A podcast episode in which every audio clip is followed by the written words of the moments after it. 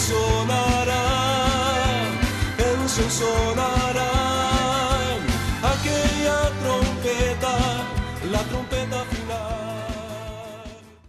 La Iglesia de Cristo de los Ministerios Llamada Final en Phoenix, Arizona, presenta su programa Llamada Final. Conscientes de que vivimos los últimos tiempos y que la humanidad necesita escuchar la verdad eterna de Dios, presentamos el siguiente programa con el pastor José Arriaga. Con ustedes, el pastor José Arriaga con el mensaje de la palabra de Dios.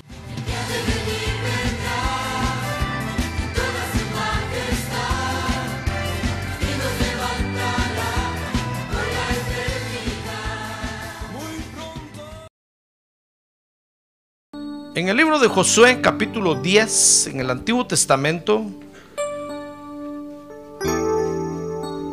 los primeros libros de la Biblia va a, encontrar usted, va a encontrar un libro que se llama Josué.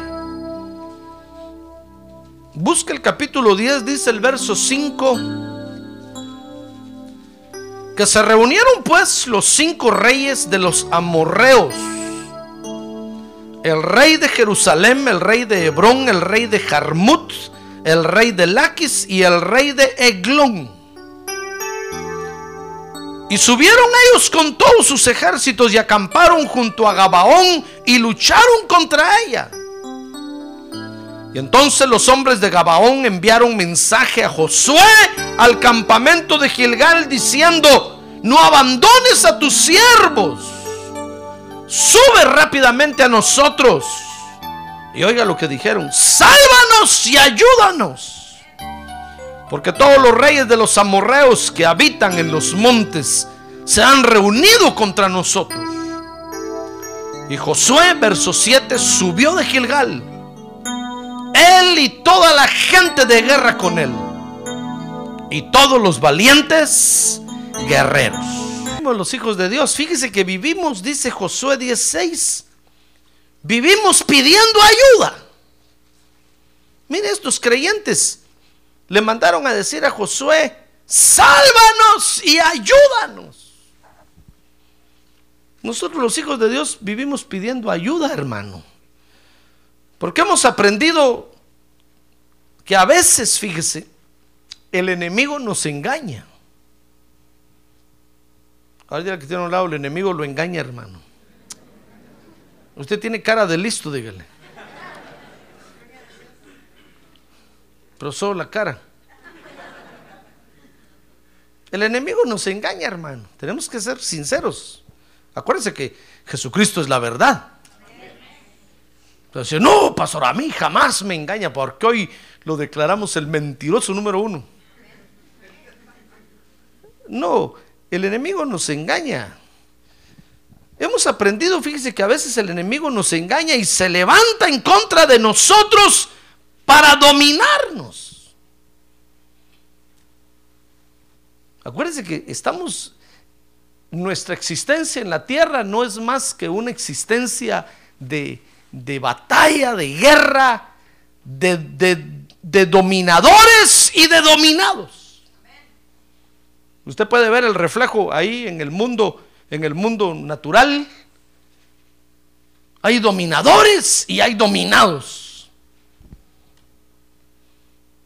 Unos quieren dominarse a otros y dicen que el pez grande se come al pez chico. Porque hay depredadores y hay de, depredados. Depravados, iba a decir yo, depredados. Y todo el mundo es así. El esposo quiere dominar al esposo y la esposa quiere dominar al esposo. Los hijos quieren dominar a los padres y los padres quieren aplastar a los hijos. Mire, es una guerra horrible. Y nadie se deja, hermano. Ese es el reflejo en el mundo natural. Porque en el mundo espiritual así es. Entonces nosotros los hijos de Dios hemos aprendido que a veces el enemigo nos engaña y nos quiere dominar. Y hemos aprendido que el enemigo, al enemigo se le vence. Cuando nos unimos a pelear contra él. ¡Ah, gloria a Dios! ¡Gloria a Dios! Eso es lo que vivieron estos creyentes aquí, hermano. Cuando vieron que los enemigos se unieron y que los iban a aplastar, estos inmediatamente llamaron a Josué y, le- y lo llamaron al celular y dijeron, pastor, help me please. Tome usted a Josué como figura del Espíritu Santo, como figura de los ministros. A veces tenemos que buscar con quién unirnos para pelear nuestras batallas, hermano. Porque el enemigo nos quiere aplastar. Porque el enemigo nos quiere destruir. Y cuando nos unimos, por eso mire, cada vez que, que usted le llena un papelito de estos aquí y nos convenimos para clamar por ellos, nos estamos uniendo. Y el enemigo retrocede, retrocede, retrocede, porque lo estamos venciendo en el nombre de Jesús. Por eso tengo que decirle a usted, a ver hermano, levante su mano, levántela, nos vamos a unir, es una cuestión de vida o muerte. Algún alma está dependiendo de estos papeles que está aquí escrito hoy. Hay enemigos, la pobreza, la miseria, la enfermedad que nos quieren aplastar. Y necesitamos unirnos. Y entonces cuando nos unimos, cuando usted me hace caso y dice, muy bien, pastor, está bueno, voy a sacarle spa, aunque sea así, de mala gana. Levanta la mano, o así. Digo yo, por lo menos, por lo menos, algo está haciendo. Y entonces el enemigo nos ve unidos y em- empieza a retroceder. Los dolores empiezan a calmar. Por eso es que vivimos nosotros los hijos de Dios pidiendo ayuda. Dice la Biblia que cuando, ¿se acuerda cuando Pedro caminó en, el mar? Que, que el Señor Jesús iba ahí le dijo, Señor, si eres tú, manda que yo camine sobre el mar. Y el Señor le dijo, come on, Peter. Y Pedro puso un pie y vio que estaba duro el mar. Puso el otro y empezó a caminar. Pero de repente se empezó a hundir. Y cuando ya tenía el agua en la boca, ya estaba tragando agua. Sintió lo salado del agua. Pedro le dijo, sálvame Señor. Entonces el Señor sabe qué hizo? Le puso el pie en la cabeza y lo aplastó. ¿No? ¿Qué hizo? Se agachó y le, le agarró la mano y lo levantó. ¡Ah, gloria a Dios! Y lo paró junto a él. Mire, es que cuando nosotros pedimos ayuda, hermano, el Señor va a estar presto a ayudarnos. Por eso nosotros los hijos de Dios vivimos pidiendo ayuda. Por eso venimos al culto. Porque necesitamos la ayuda de Dios, hermano. Cuando vemos al cuco feo allá afuera, al coco, no sé cómo le dice usted, nos venimos corriendo al culto a decirle, Señor, ayúdame. Siento que me voy a morir. Inmediatamente el Espíritu de Dios viene y nos ministra vida, hermano. Ah, gloria a Dios. Y la vida nos rejuvenece, nos alimenta, nos prospera. Por eso, por eso la iglesia, fíjese hermano, no es para venir a aprender a hacer lo bueno y lo malo. No, eso lo aprendemos allá afuera. Desde que nacimos en nuestra casa, nuestra mamá y nuestro papá se encargaron con un garrote de enseñarnos lo bueno y lo malo. Y si no quisimos, la policía nos agarró afuera y nos enseñó, hermano. Pero eso se aprende allá afuera. Aquí en la iglesia, ¿sabe qué venimos a hacer? A tomar la vida de Dios. La vida de Dios. A comer del árbol de la vida. Del árbol de la vida, del árbol de la vida, del árbol de la vida. ¡Ah, gloria a Dios! Por eso si usted, si usted trae a su hijo a la iglesia para que venga a aprender, para que aprenda a hacer lo bueno y lo malo, no, no lo traiga, enséñele usted. Aquí tráigalo y dígale, hijo, levanta las manos porque Dios te va a ministrar ahorita su vida. Y eso te va a transmitir energía y poder. Salud y dinamismo. Ah, gloria a Dios, hermano. Fíjese que nosotros los hijos de Dios tenemos tres clases de enemigos. Primero es el, está el mundo. Dice primera de Juan 2.15. No améis al mundo ni las cosas que están en el mundo. Si alguno ama al mundo, No que alguien se llame Edmundo, ¿verdad? Si usted es esposa de Edmundo, no le va a decir ya no te amo porque el pastor dijo que no ame al mundo. no, no, no, no, hermano. Está hablando del, del, sistema mundial que está compuesto por siete cabezas, dice el Apocalipsis. Si alguno ama al mundo, dice la Biblia, el amor del Padre no está en él. Porque dice el verso 16 ahí, porque todo lo que hay en el mundo, y oiga, y oiga qué es lo que no tenemos que amar del mundo, hermano. Porque todo lo que hay en el mundo, y entonces dice, la pasión de la carne, la pasión de los ojos, y la arrogancia de la vida no proviene del Padre, sino del mundo. Mire, porque el mundo es nuestro enemigo. Porque mire las cosas que ministra el mundo, hermano. Pasión de la carne. ¿Qué más le dije? Pasión de los... Pura pasión ministra.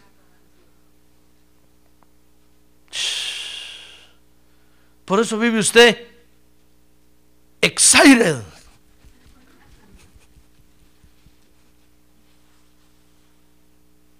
Porque mire lo que ministra el mundo, hermano. Pura pasión. Alborota sus emociones. Y entonces dice aquí la Biblia que lo que el mundo ministra no viene del Padre.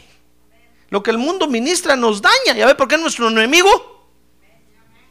¿Se da cuenta? Dice Romanos 8:7 que tenemos otro enemigo que es la carne. A ver, diga conmigo, la carne. Dice, ya que la mente puesta en la carne es enemiga de Dios, porque no se sujeta a la ley de Dios, pues ni siquiera puede hacerlo. ¿Y sabe qué es la carne? Dice Gálatas 5:24, pues los que son de Cristo Jesús han crucificado la carne. Oiga lo que es la carne, las pasiones y los deseos Será bueno, pastor, pero tener un deseo, ¿acaso es malo? ¿Qué pasa si yo tengo el deseo de comer ahorita? ¿Es malo? Bueno, ahorita sí, porque no es hora de comer. Dentro de un rato, cuando salga, va a comer. No, pero no está hablando, fíjese que nuestra alma tiene deseos, hermanos, son instintos que tiene nuestra alma. El problema de los deseos es cuando los deseos se degeneran. Esa es la carne. Tener deseos es bueno. Es más, Dios usa nuestros deseos. El problema es cuando nuestros deseos se degeneran. Porque entonces vivimos por instinto como animales. Y eso nos daña. Por eso es un enemigo para nosotros. Y el otro enemigo es el diablo. Que el Señor lo reprenda. Ahora diga que el Señor lo reprenda.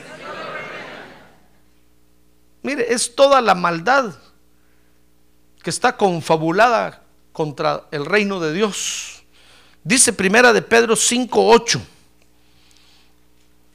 Sé de espíritu sobrio y estad alerta. Vuestro adversario, el diablo. Por eso se llama el diablo, porque es todo lo que se le opone a Dios, es el adversario. Porque vuestro adversario, el diablo, anda al acecho como león rugiente, buscando a quien almorzarse. A ver, que tiene un lado, no se lo van a comer a usted, hermano. Así gordito como está, lo van a ver con mucha grasa y van a decir chicharrones. No dígale yo soy oveja. Tal vez chuletas de oveja puede comer, pero no chicharrones. Entonces el diablo anda buscando a quien devorar, ya ve. Eso es nuestro enemigo. Ahora dice Efesios 6:12, mire lo que, lo que es el diablo. Dice ahí, porque nuestra lucha no es contra sangre y carne, sino contra principados, contra potestades, contra los poderes de este mundo de tinieblas, contra las huestes espirituales de maldad en las regiones celestes. Mire, qué enemiguitos los que tenemos, hermano. ¿Quiere seguir siendo usted amigo de Dios? ¿Quiere seguir siendo amigo de Dios o no? Mire los enemigos de Dios. Lo van a hacer pedazos, hermano. Yo que usted ahorita mejor me iba. Solo déjeme regalar su Biblia.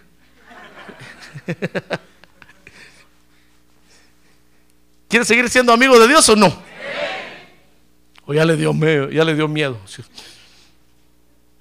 ¿Qué voy a hacer yo, pastor? Si estoy en el mundo. Los ojos me parpadean.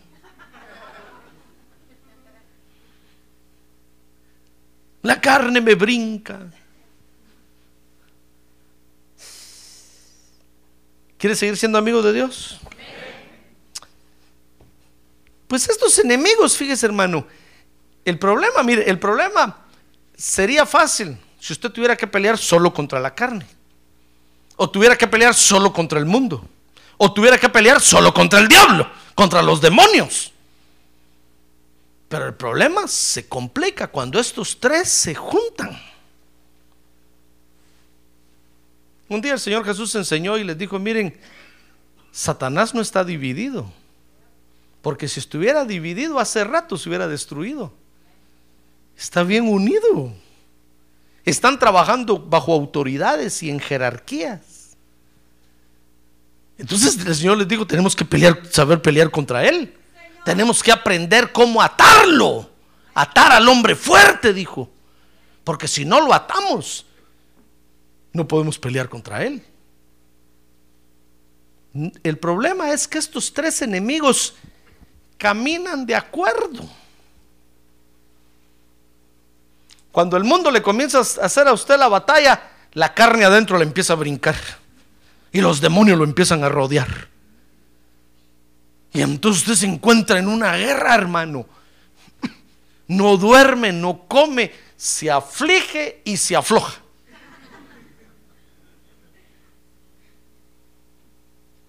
Y hasta el perrito de su casa le hace, hasta el perro me ladra.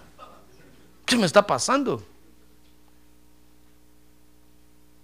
Como que de repente todo se le pone en contra y todo empieza a pelear contra usted. Ah, es que estos enemigos se confabulan y se ponen de acuerdo, hermano. Ese es nuestro problema. Si tuviéramos que pelear solo contra la carne, ay, hermano. Pero el problema es que se ponen de acuerdo. La carne le dice al mundo cuál es su debilidad. Y el mundo le dice a los demonios.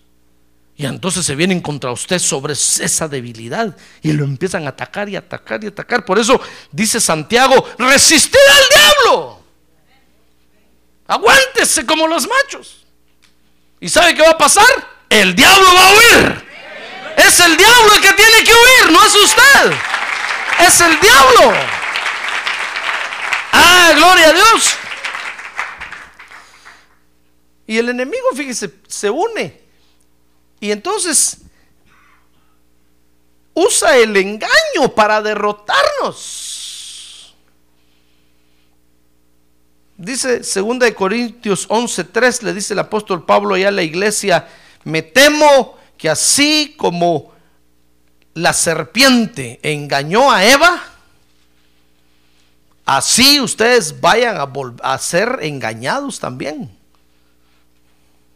Dice, pero temo que así como la serpiente con su astucia engañó a Eva, vuestras mentes sean desviadas de la sencillez y pureza de la devoción a Cristo. Porque fíjense que se unen esos tres enemigos y, y usan el engaño. ¿Y sabe qué es lo más triste, hermano? Que nos engañan. Nos engañan. Nos toman el pelo. Mire, a mí me han tomado mucho. Algunos ya se lo quitan mejor bien chiquito para que no se les vea. Nos toman el pelo, hermano. Nos engañan. Entonces, ¿cómo va a ser eso, pastor, si yo conozco mis deseos? Pero lo engañan. Nos engañan, hermano. Porque se valen del engaño. Por eso nos cuesta pelear contra esos enemigos. Porque son engañadores terribles. Quiero que vean conmigo aquí en el libro de Josué. ¿Cómo habían engañado a estos creyentes, hermano? Dice Josué capítulo 10, verso 1 y 2, que los creyentes habían dominado esos territorios. Mire, dice Josué capítulo 10, verso 1, y sucedió que cuando Adonisedec, rey de Jerusalén, oyó que Josué había capturado Jai y que, la, y que la había destruido por completo, como había hecho con Jericó y con su rey, así había hecho con Jai y con su rey, y que los habitantes de Gabaón habían concertado la paz con Israel y estaban dentro de su tierra. Mire, estos son unos creyentes que habían conquistado, habían dominado estas áreas, veámoslo como figura de un, de un creyente. Este es un creyente que había dominado ya su alma, hermano. El lugar placentero que es Jericó, Jericó quiere decir lugar placentero, lo tenían dominado. Dice ahí que habían, habían, habían dominado Jai. Jai quiere decir basurero. A ver, diga Jai. No decir jajajajai, no, no, Jai. Quiere decir basurero. Fíjese que es figura de la vida pasada. Mire, es un creyente que había, había dominado ya su vida pasada. La vida pasada ya no le molestaba. Ya el diablo no, no lo acusaba con la vida pasada. Habían dominado Jai, que es la vida pasada. Y habían dominado Gabaón. Fíjese que Gabaón quiere decir copa. A ver, diga conmigo, copa.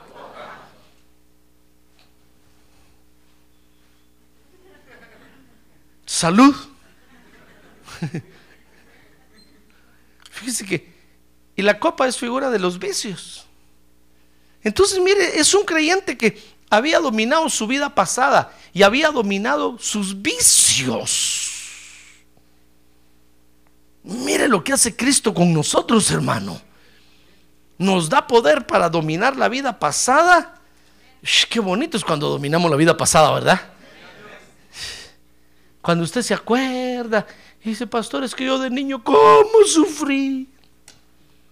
Pero ahora se acuerda y le da gracias a Dios, le dice, gracias Padre Santo. Gracias por todo lo que sufrí. Y usted le dice, Padre Santo, gracias, porque si no hubiera sufrido eso, jamás hubiera visto a Cristo.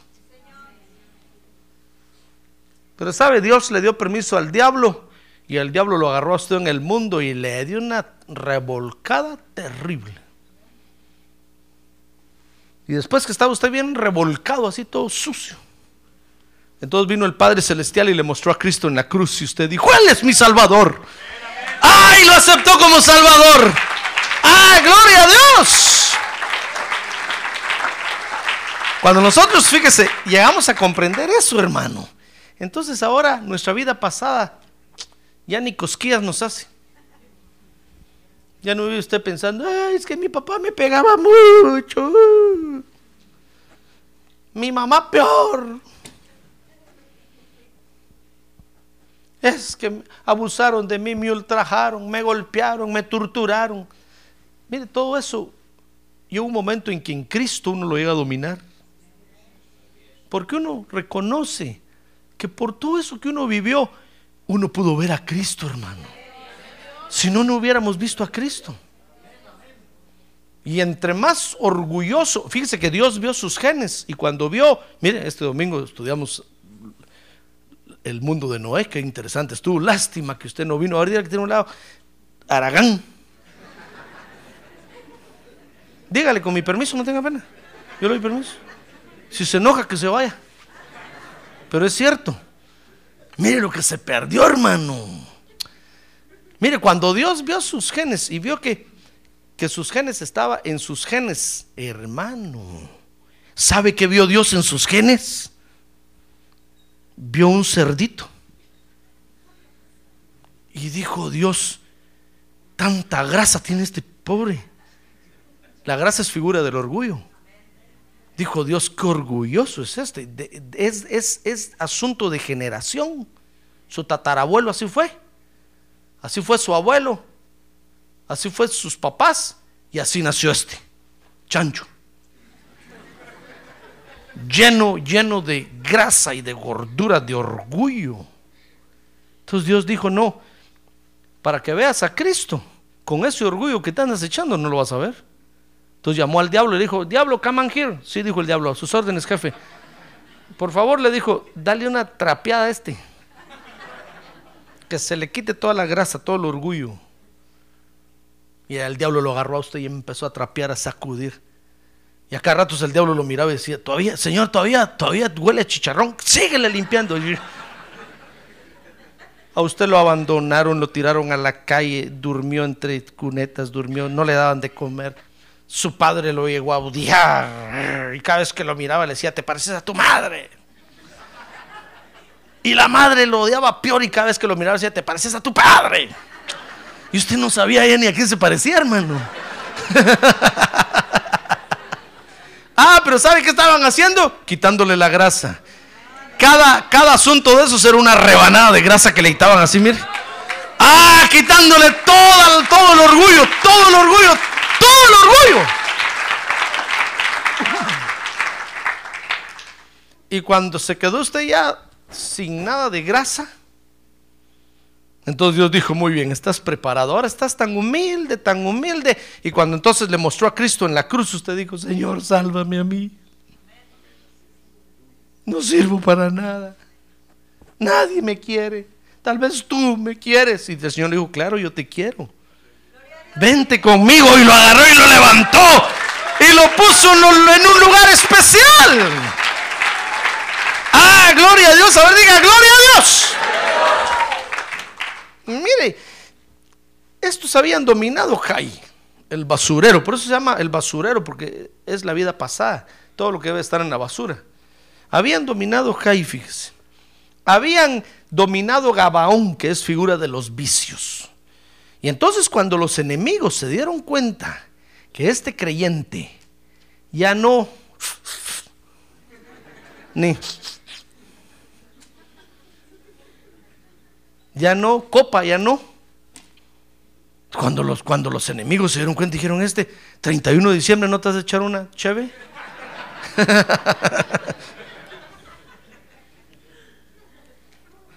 ah, porque antes usted quería corona. ¿Verdad? Ahora quiere corona, pues, pero las coronas que están en el cielo. Ah, pero antes usted quería corona. Cuando el enemigo vio que usted pasa el 31 de diciembre, usted adorando a Dios, los enemigos dijeron, ve, mírate aquel. Si el año pasado todavía se salió a medio oculto para ir a... Y ahora ya no. Mire, cuando los enemigos se dieron cuenta que habían agarrado Gabaón, hermano, entonces se unieron. Se unieron. Y dice 10.5 de Josué, mire conmigo, que se unieron y se pusieron de acuerdo. Dice ahí, 10.3, vamos 10.3 primero. Dice, por tanto, Adoni Sedec, rey de Jerusalén, me envió mensaje a Joham, rey de Hebrón, a Piriam, rey de Jarmut, a Jafía, rey de Laquis, y a Debir, rey de Eglón. No le va a poner sus nombres a sus hijos porque ya ve lo que quiere decir. Diciendo, subid a mí, ayudadme y ataquemos a Gabaón, porque ha hecho paz con Josué y con los hijos de Israel. Ja, hermano, los enemigos dijeron, juntémonos porque a este ya lo liberaron de los vicios y tenemos que volverlo a ser vicioso. Mire, se confabularon. Dice, dice que querían recuperar Gabaón. ¿Sabe? Querían recuperar el área de los deseos del creyente. Porque el diablo sabe que el día que nos degeneran los deseos nos volvemos viciosos, hermano. Y entonces a uno les da por comer mucho. No, hay que comer pero con medida. A otros les da por no comer nada. Tengan cuidado porque hay un demonio que se llama anorexia. Así como hay un demonio que se llama gula, el otro extremo es la anorexia. A otros les da por dormir mucho. Mire, ahorita se durmieron. A ver, despierte que tengo un audio. Despierte, hermano. Sí. Qué vicio más terrible que tiene usted, dígale. Tal vez ya no. Pero se duerme donde quiera. Vicioso, dígale, despierte. Que lo liberen de ese vicio. Mire, hermano. Querían tomar Gabaón, que es el área de los deseos. Ah, porque el enemigo no, no va a dejar que usted se entregue totalmente a Dios. Y entonces el enemigo fraguó una estrategia. Y eso es lo que yo quiero que vea conmigo, hermano. Porque mire cómo el enemigo es tan terrible. Estamos, fíjese que estamos peleando, dice el apóstol Pablo, fíjese, que estamos peleando contra superinteligencias que están en las regiones celestes ahí en el universo. Son superinteligentes. Por eso no le digo que nos engañan. ¿Y usted tiene el Espíritu Santo o no? Hermano, tenemos al Espíritu Santo. Mire, otra vez hubo un problema aquí en la iglesia y vino un hermano y me dijo, pastor, ¿acaso no tiene usted al Espíritu Santo? Le dije, como no, chon, claro que lo tengo.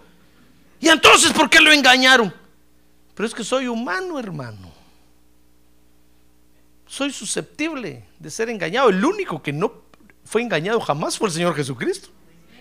Aunque el diablo se le puso de todas formas, lo descubrió, siempre lo descubrió. Y sabe, dice la Biblia, que hasta los discípulos no lo pudieron engañar. Porque dice la Biblia que el Señor no se confiaba de ninguno de ellos, porque sabían lo que estaban pensando. Pero a José Arriaga, hermano, Josecito Arriaguita, usted le puede tomar el pelo. Porque a veces yo duermo más de la cuenta. No ayuno ni oro. Como le dijo Pedro, Pedro fue sincero. Como le dijo Pedro al paralítico, al paralítico aquel, le dijo, no tengo plata ni oro. Reconoció que no oraba.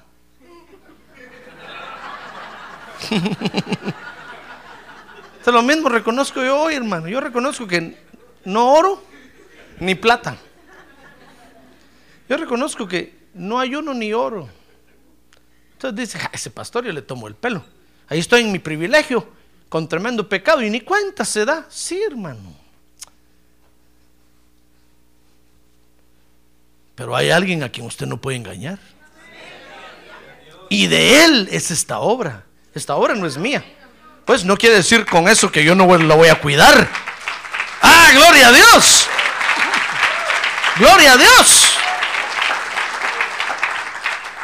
Porque al Espíritu Santo de Dios usted no lo puede engañar. Una vez un par de esposos que lo quisieron engañar, ¿se acuerdan? ¿Y sabe qué les hizo el Espíritu Santo? Los mató.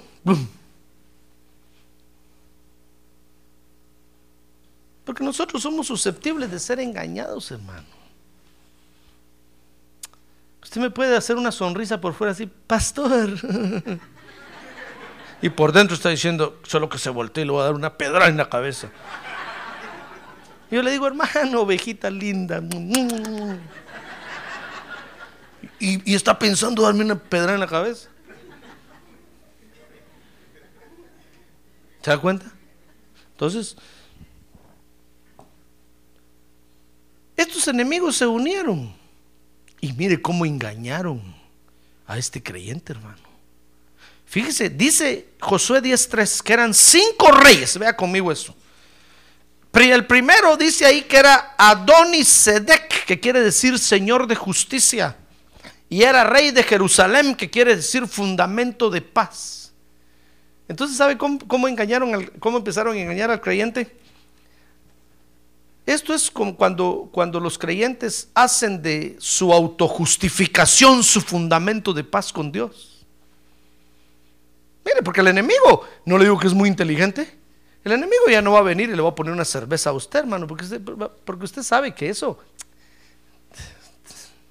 no lo pueden engañar con eso. Mire, el enemigo no va a venir y, y le va a poner en su casa un San Martín de Porres así grandote con una gran escobota. Porque si usted llega, lo parte en dos y lo quiebra y lo quema y lo tira. El enemigo, hermano, el enemigo no, no le va a dar un, un- monolito de aquellos mayas así, aquellos feos, todos horribles.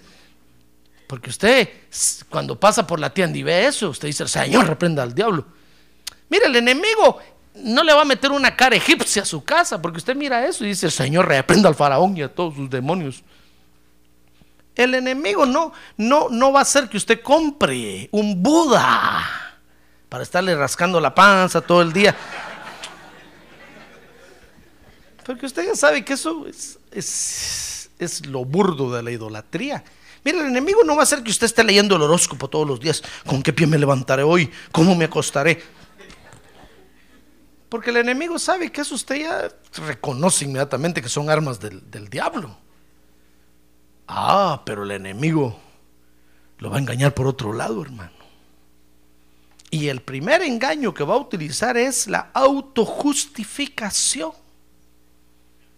Que usted venga ante Dios diciéndole, Señor, sí, sí, Señor, ayer dije una mentira, pero es que tú sabes que yo no tuve la culpa. Y, y- y- y ent- entonces usted se llena de paz. Dice, vea Dios que estás bien conmigo. Es que yo no tuve la culpa. ¿Tuve qué? Se autojustifica. Y hace de la autojustificación su fundamento de paz con Dios.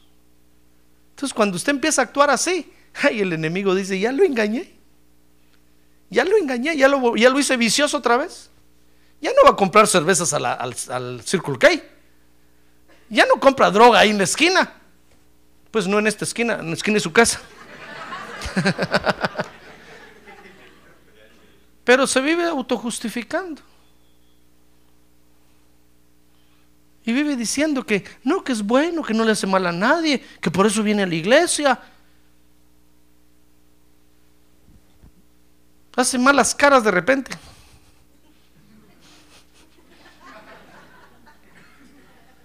Dice, no, pastor, pero es que si a mí me hicieron primero, ni modo que me cara así. Y se llena de paz. Cuando usted empieza a actuar así, el enemigo dice, ya lo, de, ya lo arruiné otra vez, ya lo degeneré.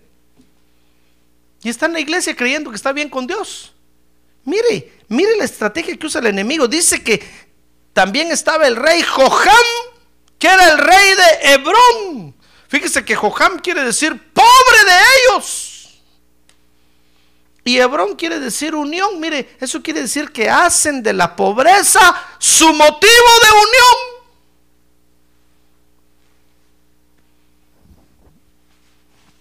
Entonces usted viene a la iglesia diciendo, Señor, estoy en esa porque soy pobrecito. Y aquí me junto con todos estos partidas de pobrecitos. Mire, estoy señalando para allá, no a usted. Estos paupérrimos, que es peor que pobre. Y entonces usted viene a la iglesia porque cree que en la iglesia habemos una partida de pobres, materialmente hablando. Entonces viene a la iglesia viendo quién le da de comer. Dice, pastor, si quiere esas ofrendas que usted recogió, deme una bolsita a mí siquiera. Eran cuatro.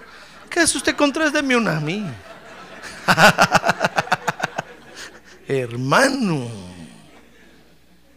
¿Sabe usted que en el pueblo de Dios no hay pobres, va? No hay pobres. A ver, diga, yo no soy pobre. A ver, diga, yo tengo lo que necesito. Y con eso estoy contento. Amén. En el pueblo de Dios no hay pobres. Si usted es pobre, se confundió de iglesia, hermano. La iglesia católica está en otra esquina. Ahí le enseñan a uno a ser pobre. Ahí hace usted votos de pobreza. Y da limosna. Aquí no. Aquí damos ofrendas y diezmos. gloria a Dios, hermano. A ver, diga, gloria a Dios. Así es que usted viene aquí a la iglesia a juntarse con un grupo de hijos del rey. Dice la Biblia que en Cristo estamos completos, nada nos falta.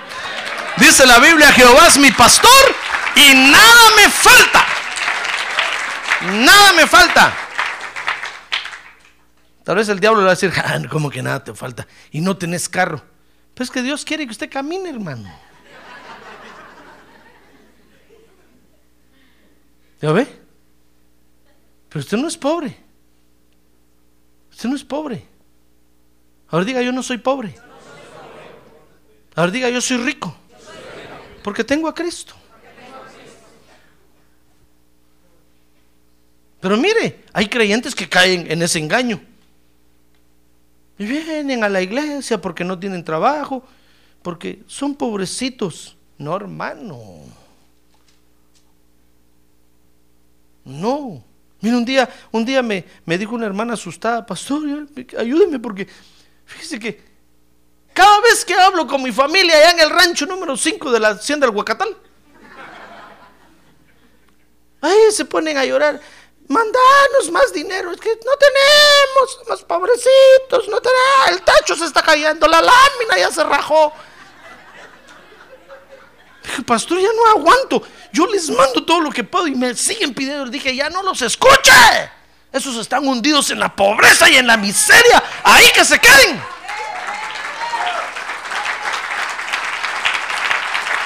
¿Para qué habla con ellos? No hable con ellos, le dije. No hable con ellos. Usted mándeles su dinero y no hable con ellos.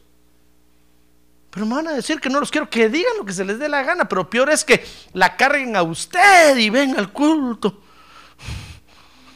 con un manto de pobreza. Así, miro, así los miro entrar yo así. Todo harapiento. No, hermano, sacudas ese manto de. A ver, quítese encima ese manto de pobreza. Tírelo a un lado, pues no se lo tira que está a un lado, así a un lado, así con cuidado. No haga así, hermano, no, así, así para enfrente, así para un lado. Póngalo ahí en los pies.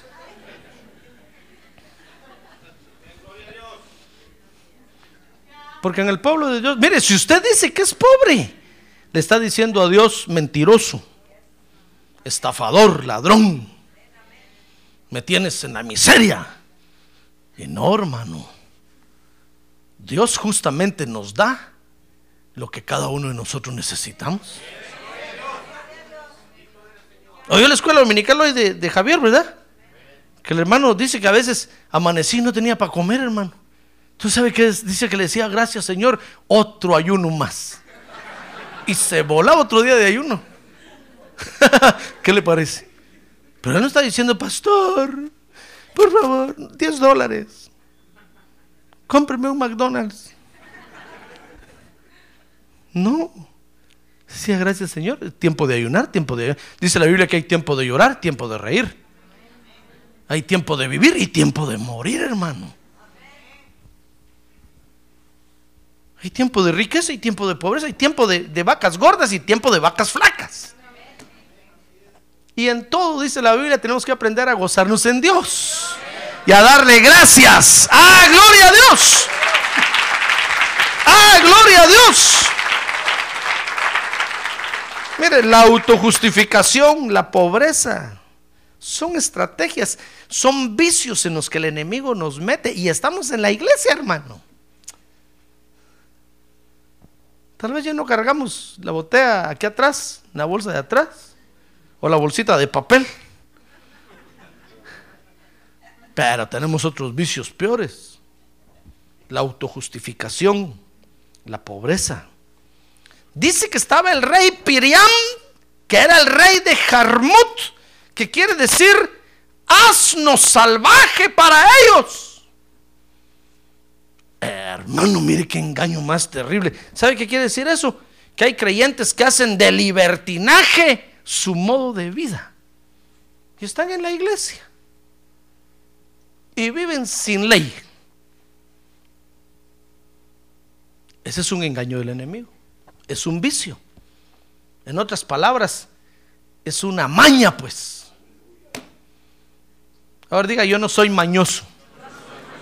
Más recio, yo no soy mañoso. A ver, diga, pastor. Yo no sé a quién está predicando usted hoy. A ver, diga, pastor. Usted se está predicando a usted mismo. Está bueno. Espérense. Ahorita les va a tocar a ustedes. no les voy a dar pastel, hermano.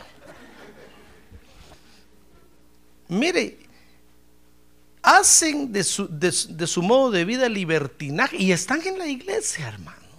Ese es un engaño del enemigo. Aprenda que es un vicio. Y dice un dicho allá afuera en el mundo que gallina que pica huevo, aunque le corten el pico. Media vez aprende a comerse sus propios huevos que pone, se los va a seguir comiendo toda la vida. ¿Para qué aprendí ese dicho yo, verdad? Ya se lo dije otra vez, ¿verdad? Cuando el dueño de la gallina mira que se comieron los huevos ese día y, mira la gallina contenta así, dice gallina degenerada. Ese día comen gallina, comen caldo de pollo. Porque esa gallina ya no tiene arreglo. Y así son los vicios, hermano. Si usted y yo no tomamos autoridad contra estos vicios, el diablo nos va a pegar un engañado horrible. Y dentro de la iglesia nos vamos a perder. Y ya no va a haber salvación para nosotros. Mire, el rey Piriam Jarmut, pero había otro, el rey Jafía. A ver, diga Jafía, que quiere decir espléndido. Dice que era el rey de Laquis, que quiere decir caminar. Mire, son los creyentes que hacen del orgullo su forma de caminar. Eso es un vicio, hermano. El diablo le arruinó los deseos. Está bien que usted tenga el deseo de vestirse bien. A ver, mira que tiene a un lado. Dígale qué, qué guapo, qué guapa vino hoy. Dígale, échale una flor. Dígale qué guapa vino hoy, qué guapo. Qué guapos vinieron hoy. Ah, pero cuando usted ya se viste para pasarle el vestido encima al otro, así. Eso es un, eso es eso es un vicio. Y usted está usando el orgullo, está caminando con orgullo. Ya el enemigo lo engañó. No le puso una cajetilla de cigarros enfrente. No se lo llevó al bar. No. Sencillamente le dijo, sé orgulloso y usted le creyó. Mire, hacen del orgullo su forma de caminar y dice que estaba de bir. A ver, diga, de bir. Oiga, lo que era este. Debir quiere decir palabra y eglón quiere decir carro. Entonces hacen de su hablar su forma de expresión, es decir, se vuelven habladores mentirosos. Mentirosos. Empieza a contar aquí en la iglesia que allá en su rancho número 5 de la aldea del Huacatal tiene 500 cabezas de ganado. Y todos decimos aquí, wow. Entonces, ¿qué está haciendo aquí? Dice, no, pero es que me vine para comprar más, canes- más cabezas de ganado. más mentiroso, hermano. Y hasta el hablado cambia así. Es que me vine para comprar más cabezas de ganado. Hasta el hablado difícil. Hermano. Y es un hijo de Dios. Y nosotros sabemos, ¿sabe qué sabemos nosotros? Dice la Biblia que a lo peor del mundo escogió Dios. Ah, para traerlo a la iglesia. Hermano.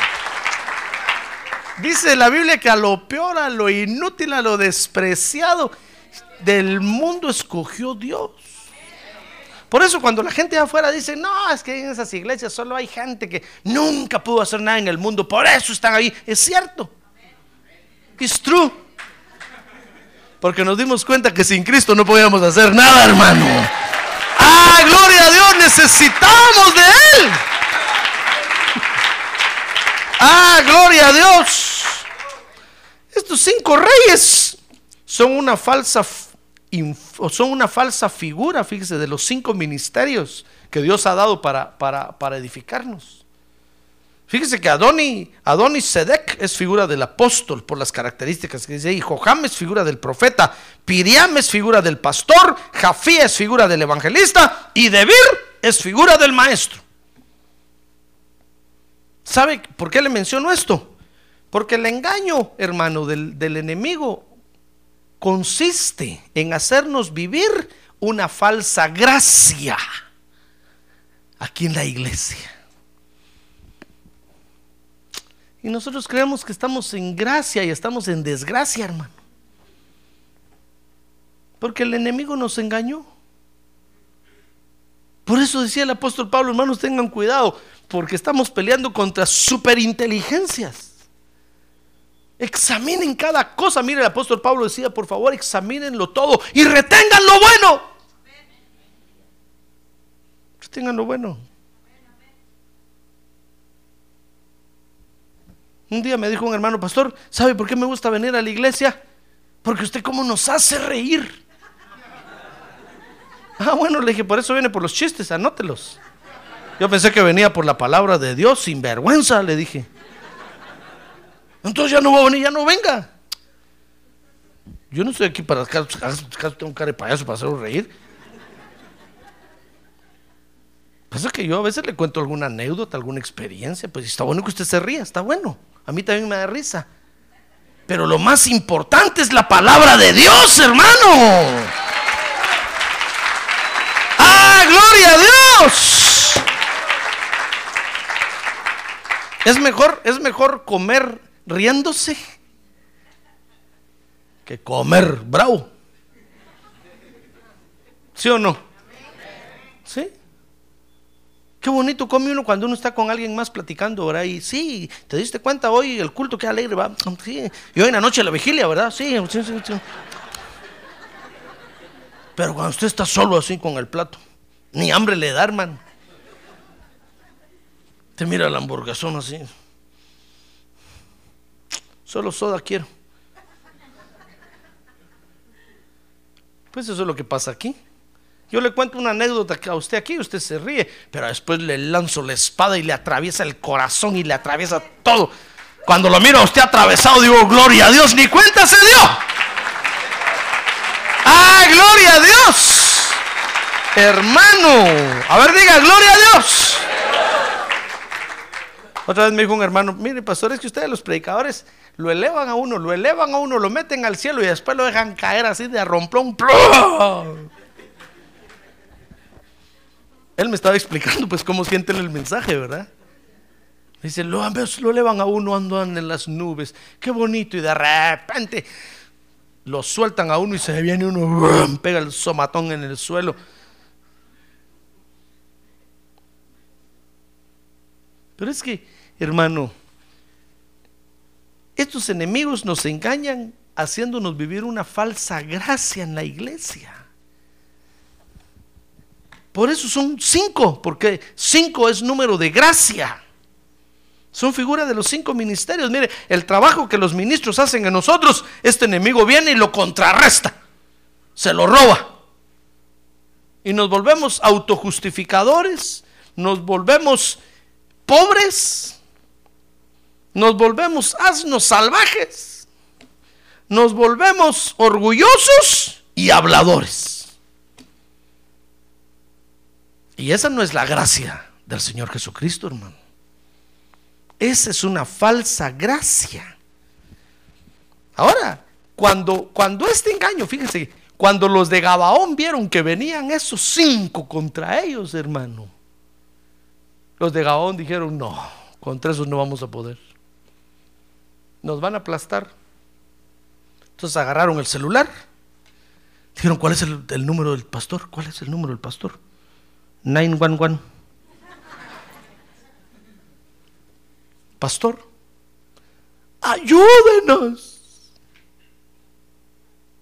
porque perecemos. Mire, inmediatamente pidieron ayuda, hermano. Eso es lo que usted y yo tenemos que hacer. Cuando usted empiece a sentirse muy bueno, cuidado. Tampoco, cuando, tampoco es que se trata de que se sienta muy malo. Cuidado. Cuando usted empieza a sentirse muy bueno o muy malo, es tiempo de pedir ayuda. Es tiempo de venir y decir, pastor, ayúdeme por favor. Esos enemigos se vinieron contra mí, ahora yo para todo me siento bueno. Peco y, y creo que le estoy haciendo un favor a Dios, porque así tiene motivo para perdonarme. Mire, cuando usted empieza a notar uno de estos síntomas, hermano, el enemigo lo está engañando, tenga cuidado, tenga cuidado, póngase en alerta. Es tiempo de venir a pedir ayuda y de decir, ayúdenme por favor, ayúdenme. Mire, si, Josué es figura del Espíritu Santo, pídale ayuda al Espíritu Santo. Y si es figura de los ministros, pídale ayuda a los ministros de Dios. Es tiempo de pedir ayuda. ¿Sabe qué pasó? Dice Josué 10.8. Con eso voy a terminar. Para que tenga fuerzas para venir a la noche, hermano. A ver, dile que tiene un lado y viene a la noche.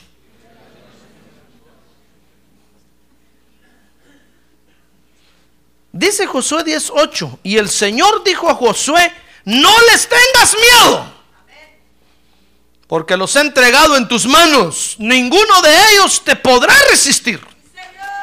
Y entonces dice el verso 12, oigan lo que dice el verso 12, ahorita voy a aplaudir, dice el verso 12, que entonces Josué habló al Señor el día en el que el Señor entregó los, a los amorreos delante de los hijos de Israel y dijo en presencia de Israel, sol detente en Gabaón y tu luna en el valle de Jalón. Y el sol se detuvo, verso 13, y la luna se paró, literalmente hermano. Porque sabe, estaban peleando contra los enemigos y José se dio cuenta que ya iba a entrar la tarde. Josué dijo, si entra a la noche, se nos van. Entonces le dijo, Dios, por favor, hazme este milagro para el sol. Que, que siga el día. Así acabamos de matar a estos ingratos. Y le habló al, Señor, le dijo, bueno, dale la orden al sol. Y le dijo, sol, detente. Y el sol se detuvo, hermano. Era pastor, pero es que pobre Josué era un ignorante, no sabe que la tierra da vueltas alrededor del sol y que gira en su propio eje. Pero es que Josué estaba hablando de, de, cómo el sol se mueve. Había visto cómo el sol se mueve arriba en el cielo, ¿verdad? Entonces, de eso estaba hablando Josué. No de que de lo que hoy conocemos.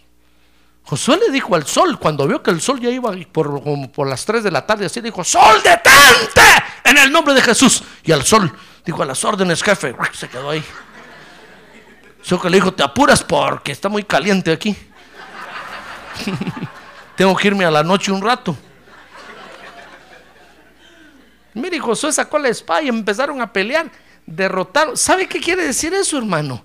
Que cuando usted se ponga a pelear contra esos enemigos, Dios le va a hacer abundar el tiempo para que los destruya y para que los derrote. En el nombre de Jesús. Mire, ¿qué le parece que vencieron al enemigo? Vencieron al enemigo. Y los gabaonitas volvieron a quedar libres otra vez. Porque a tiempo pidieron ayuda, hermano. Por eso, mi estimado hermano, no se crea usted muy, muy. Aprenda a reconocer cuando necesita ayuda. Porque el enemigo lo va a engañar. El enemigo es muy astuto. Como le dije, tal vez no le va a poner hoy el pecadote ahí. No, porque él ya sabe que usted ya lo conoce. Pero le va a empezar a hablar de una falsa gracia.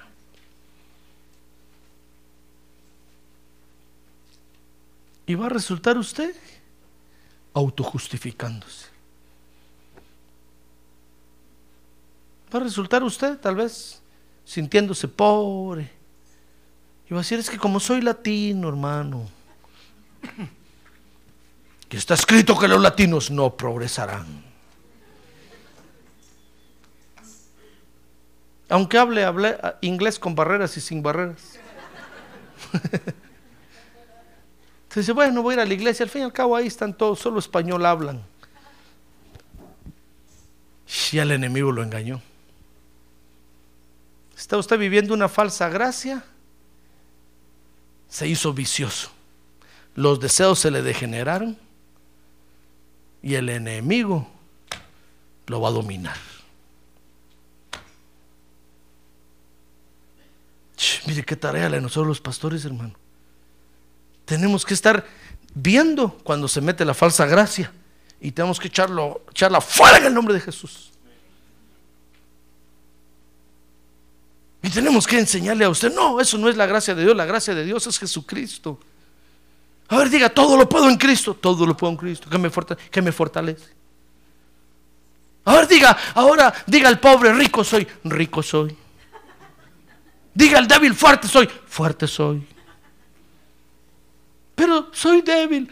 No diga eso, es falsa gracia. Pero es que soy pobre. A ver, diga, Jehová es mi pastor, nada me falta. Jehová es mi pastor, nada me falta. De repente viene usted con unas pulgotas de este tamaño, mire hermano. Qué feas pulgas. Yo no sé dónde se las va a, agarrar. Pero yo se las miro aquí rápido. Cuando usted se empieza a rascar así. Digo, trae pulgas.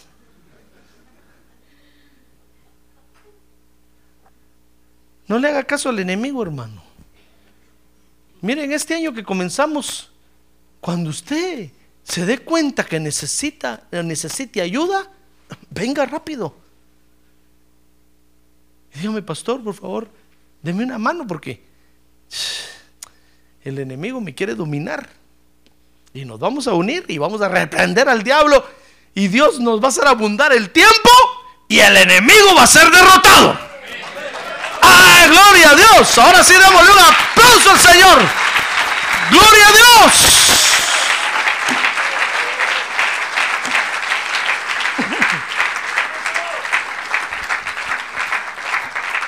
No espere hasta estar allá afuera, hermano. Para decir, pastor. No decir yo. Ya se fue de aquí, ya no puedo. Cuando estaba en el redil, con mucho gusto. Dese cuenta antes, hermano, cuando el enemigo ya lo está engañando. Porque cuando ya esté afuera, ya no tengo tiempo. Hay tantas ovejas aquí. Y lo, y lo más duro es que son lanudas y les tengo que estar quitando la lana, hermano. Y eso me lleva mucho tiempo.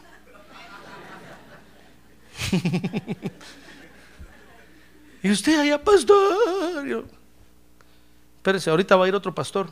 Señor, manda otro pastor. Especialistas en rescatar ovejas de los peñascos, mándalo, Señor. Ahí hay una que está, ya se va. Amén. Ahorita que está aquí en la iglesia, reconozca, hermano. Cuando el Espíritu Santo le hable y le diga, qué bueno eres tú, ¿verdad? Usted dígale, Señor, no. Tú eres el único bueno. Yo necesito tu ayuda. Seguro aquel, aquel joven que se le acercó a Jesús y le dijo, maestro, bueno. El Señor le dijo, ¿por qué me amas bueno? Bueno, solo hay uno. Cuando el Espíritu le diga a usted, qué bueno eres tú, ¿verdad? Y a usted, no, no, Señor, no, tú eres el bueno. Tuya es la gloria y la honra. Yo necesito tu ayuda.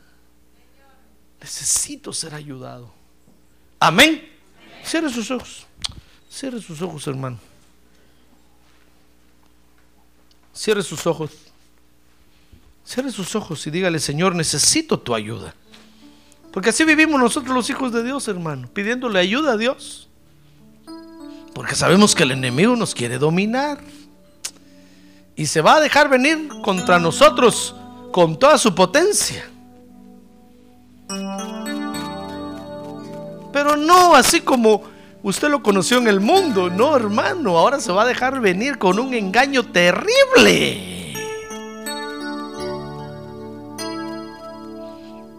Cuando usted, hermano, sienta que las fuerzas se le acaban, cuando sienta que ya no resiste la palabra de Dios, cuando sienta que no resiste la alabanza a Dios, es tiempo de pedir ayuda. Es tiempo de levantar la mano y decirle, Señor, sálvame porque perezco.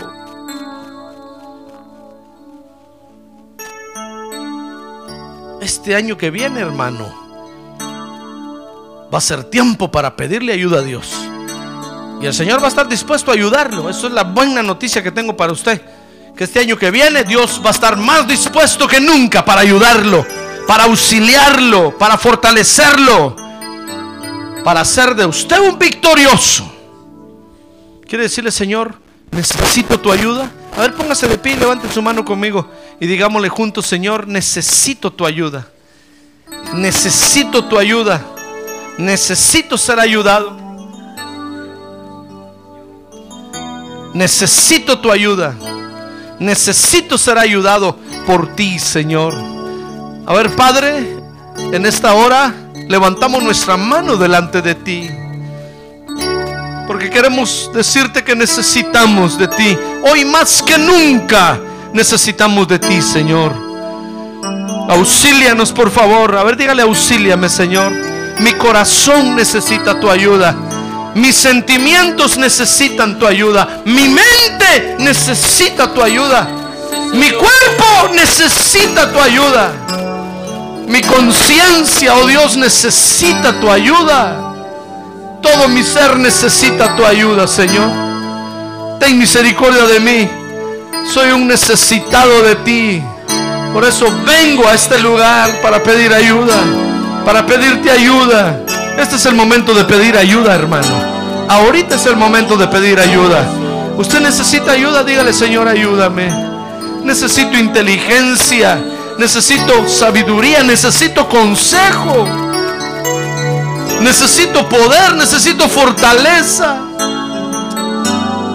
La maldad está creciendo tanto en el mundo que necesitamos hoy más de Dios, hermano.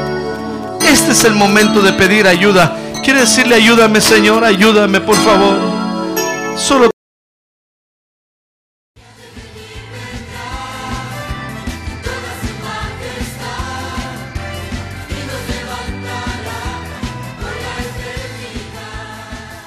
La Iglesia de Cristo de los Ministerios, llamada final en Phoenix, Arizona, cumpliendo con la comisión de Joel 2.1, presentó su programa, Llamada Final.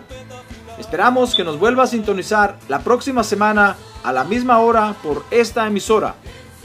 Los invitamos a nuestras reuniones en el 6023 Norte 71 Drive, esquina con Bethany Home Road.